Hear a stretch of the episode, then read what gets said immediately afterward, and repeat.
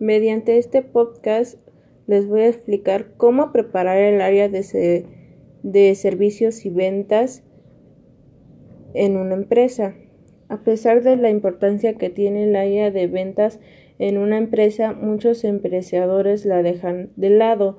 Aunque tengas el mejor producto del mercado, este no se venderá por sí solo.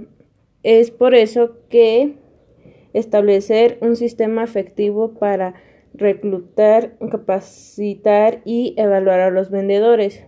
Una contratando, una es contratando el mejor vendedor. Es importante capacitarlo y organizar usando un software de CRM, o sea, gestión de relación con los clientes, para tener al día la información de tus prospectos y compradores.